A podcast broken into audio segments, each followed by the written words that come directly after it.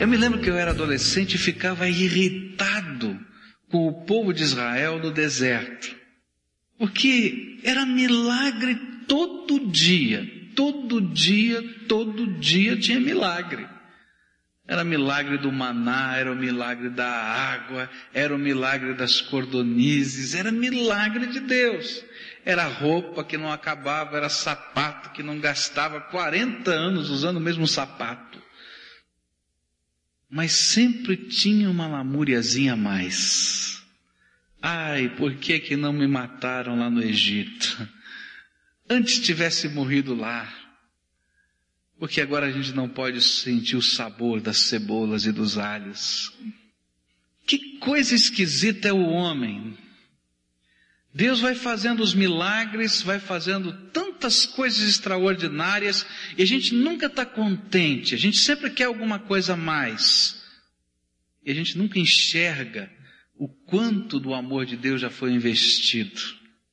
Eu hoje quero falar sobre a boa mão do Senhor.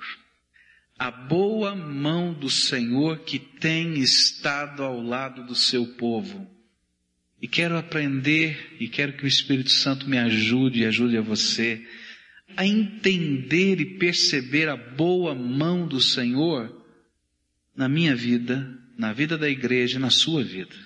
Para que a lamúria saia de lado e que a gente possa se alegrar em todo o bem que Deus tem feito a nós.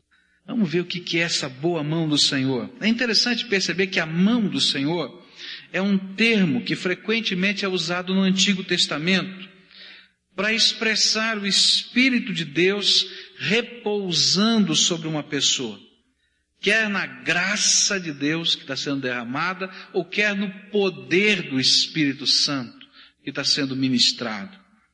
Vários são os homens de Deus que reconheceram em circunstâncias variadas, a presença da boa mão do Senhor sobre eles, conduzindo, levando, mostrando.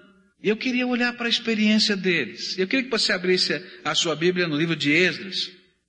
E nós vamos passear em alguns capítulos desse livro, porque Esdras era um homem preocupado em dizer da boa mão do Senhor. Em dois capítulos, no capítulo 7 e no capítulo 8, ele vai falar cinco vezes que a boa mão do Senhor esteve sobre ele e sobre o povo de Deus. Depois a gente vai passear lá no livro de Ezequiel.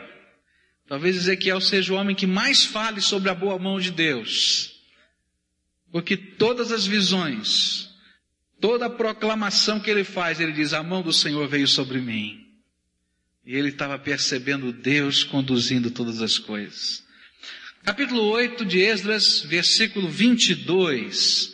A parte final desse versículo, nós vamos ler o versículo todo, mas a parte final vai falar sobre a boa mão do Senhor. Diz assim: Pois tive vergonha de pedir ao rei uma escolta de soldados e cavaleiros para nos defenderem do inimigo pelo caminho, porquanto havíamos dito ao rei: a mão do nosso Deus é sobre todos os que o buscam para o bem deles, mas o seu poder e a sua ira estão contra todos os que o deixam.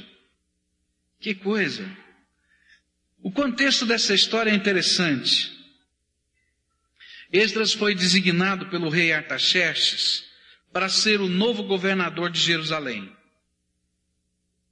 E ele, certamente, como escriba do rei, tinha falado da boa mão de Deus que Deus é misericordioso, que Deus é poderoso, que Deus é cheio de graça. Tanto é verdade que ele vai receber essa delegação para ir a Jerusalém e vai receber presentes. O rei fica tão impressionado com o testemunho de Esdras que ele manda ouro, manda prata, ele pede que sejam feitos sacrifícios, ele devolve todos os, os utensílios do templo que estavam guardados ainda no tesouro do rei e diz: Olha, tudo isso vai para a casa de Deus. E ainda manda um edito dizendo: olha, ninguém impeça, ninguém atrapalhe Esdras, porque ele é ministro de Deus. E o povo que ele está levando, vocês não devem nem cobrar imposto, porque esse povo é sacerdote, é levita, é funcionário do templo, e eles estão indo para adorar a Deus. Depois de tudo isso, eles estavam pensando num problema sério, uma dificuldade bastante séria para o tempo deles. Eles tinham que fazer uma viagem numa caravana, uma caravana expressiva, muita gente, cerca de cinco meses de caminhada, desde a Babilônia até Jerusalém, cinco meses de marcha, estariam levando muito dinheiro, só os utensílios de ouro do templo, sem contar as ofertas que eles receberam, pesava cerca de oito quilos e meio, só os copos de ouro. Mais prata, mais as ofertas que o povo tinha dado, mais as ofertas do rei, era muito dinheiro. E levar uma caravana cinco meses, eles sabiam que existiam ladrões, que existiam uma série de perigos no meio do caminho, e aí ele se sentiu numa dificuldade muito grande. Ele disse: Bom, e agora? O que, que eu faço? A coisa mais lógica a fazer era pedir ao rei que mandasse uma escolta militar que os levasse até Jerusalém. Mas diz o versículo que nós lemos que ele sentiu vergonha de pedir uma escolta militar. Eu falei tanto da boa mão de Deus que vem sobre todos aqueles que invocam o seu nome e como é que eu vou chegar agora para esse rei e dizer que a boa mão de Deus pode não estar conosco no caminho? E ele então convoca um jejum, é isso que vai acontecer. Ele chama o povo para um jejum, todo mundo que vai viajar, olha, nós vamos decretar um jejum e oração, porque nós vamos pedir a boa mão de Deus e pela fé nós vamos chegar lá em Jerusalém. E quando ele chega a Jerusalém, ele está feliz, ele está contente, porque ele experimentou pela fé, ele provou na vida dele, na prática, que a boa mão do Senhor está sobre todos aqueles que o buscam, sobre todos aqueles que o invocam. Quero dizer para você que a boa mão do Senhor está sobre aqueles que clamam ao Senhor de todo o seu coração. Esta é uma afirmação de fé que Esdras fez mas é também uma promessa de que podemos nos valer diante do nosso Deus em meio às circunstâncias. Eu creio que quando nós hoje nos despedimos de mais um ano que Deus tem nos permitido viver, nós devemos parar para reconhecer a boa mão do Senhor que veio sobre a nossa vida. A boa mão do Senhor não teve com o pastor Pascoal só, não. Ele teve com você. Foi aquele testemunho ousado que você um dia deu lá no trabalho, lá em casa, dizendo que a boa mão do Senhor vem sobre todos aqueles que invocam o seu nome, que mexeu com o coração de alguém. E graças a Deus, por essa boa mão que está sobre a tua vida, como testemunho vivo, que isso aconteceu. É a boa mão do Senhor que tem estado sobre nós, sobre o povo de Deus. Porque a igreja é esse ajuntamento, é esse povo que é chamado, que é separado por Deus e que um ministra ao outro. E um é bênção na vida do outro. E o Senhor tem dado graça sobre a nossa igreja. A boa mão do Senhor tem estado não somente na vida da igreja, mas tem estado nas nossas vidas. Agora, se o teu coração hoje está pesado, se a tua alma está triste, eu quero dizer aquilo que Esdras disse, porque é a palavra de Deus.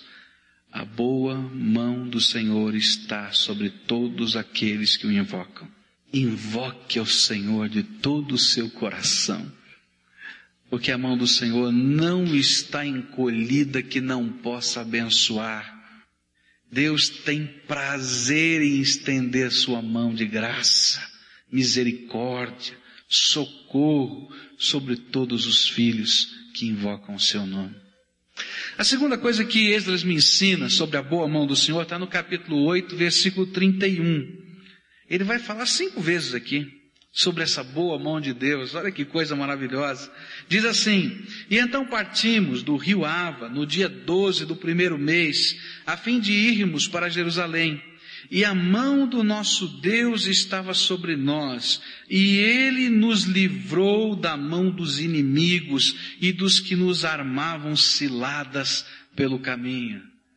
Ele chegou em paz, e o sentimento de Esdras, que estava com mais ou menos 1.400 pessoas naquela caravana, cheio lá de, de oferendas que eram caras demais, aquela preocupação toda, ele chegou em paz, ele disse, foi o Senhor que nos trouxe aqui. E ele tinha ainda consciência de que mesmo as ciladas que tinham sido armadas, tinham sido desarmadas pela boa mão do Senhor.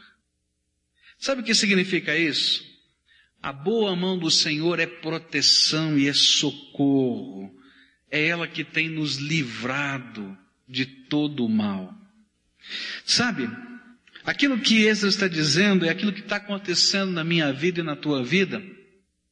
E muitas vezes nós nem percebemos alguns livramentos do Senhor, algumas manifestações da sua proteção e da sua graça, que a gente nem vê.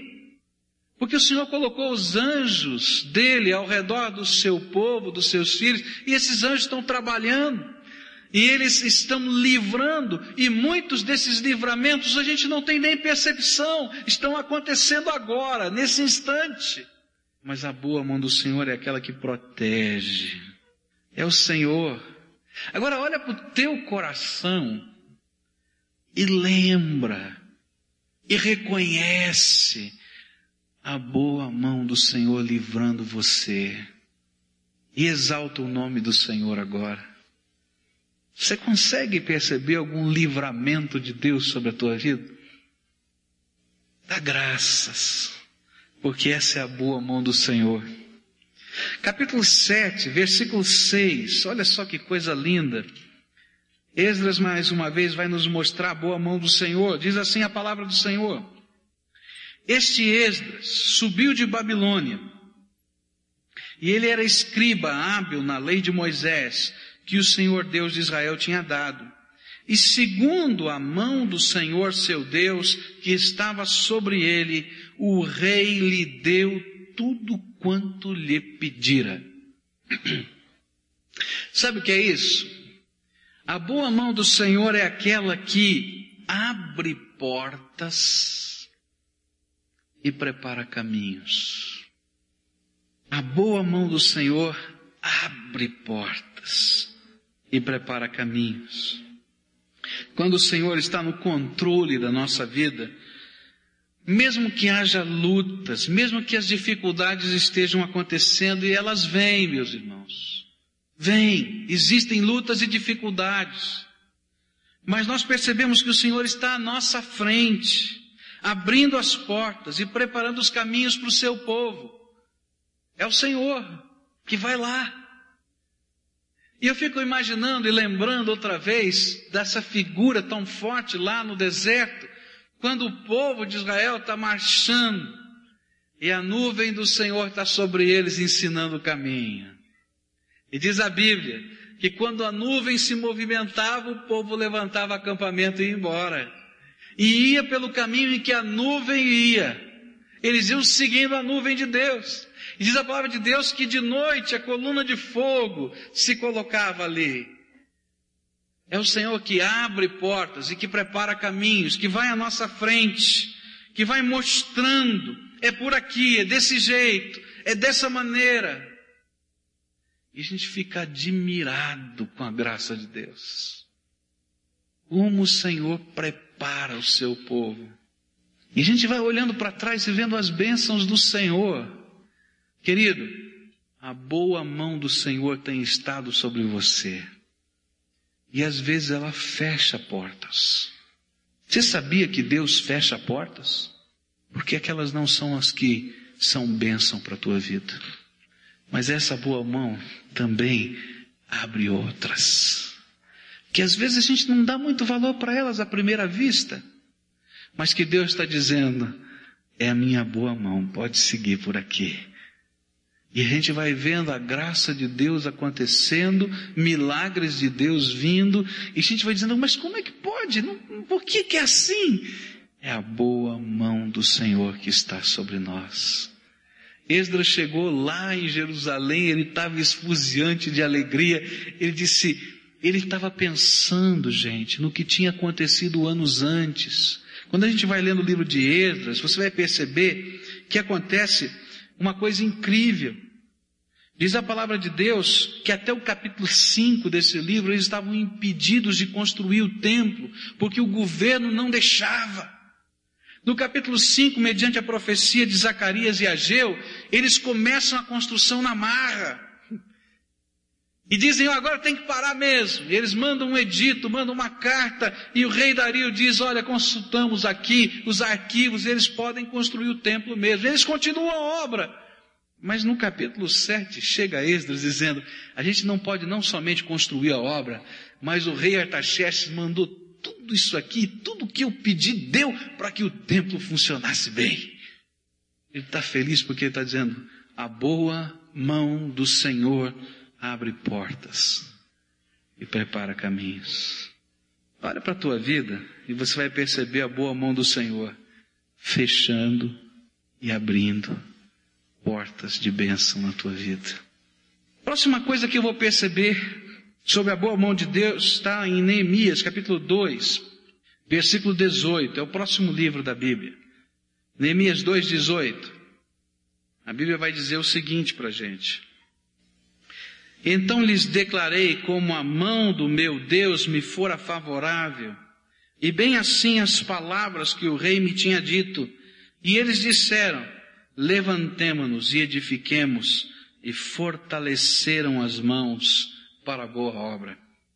Eu tenho aprendido que a boa mão do Senhor é que fortalece as mãos do seu povo para a boa obra. O que aconteceu foi que Neemias chegou com uma nova missão.